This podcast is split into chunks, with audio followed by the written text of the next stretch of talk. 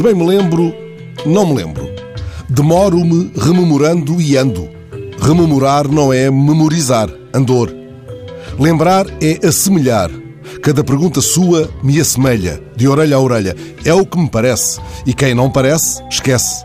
Esqueça. Fala-me de cartas, recebo tanto papel. Não tenho a obrigação de ter memória de todas as cartas. Não abarco tanta epístola, tanta missiva. Será a amnésia em recidiva? De bilhete nem lembrete. Documento? Nada, lamento. É o que lhe digo. Não tenho obrigação de ter memória de tudo. De todo. Seria impossível. A memória oferece o impossível ao homem? A minha razoabilidade é a do possível. Ao esperar de mim tão aguda lembrança, exige-me, meu caro, um esforço sobre-humano do hipocampo. Fui supervisor, sim, mas não tenho supervisão. Já estou como outro. Creio no mundo como no mal me quer porque o vejo. Não pretendo ensaiar com esta aparente amnésia retrógrada um novo louvor do esquecimento brechtiano com a breca, mas estou tentado a reconhecer que sim, bom é o esquecimento.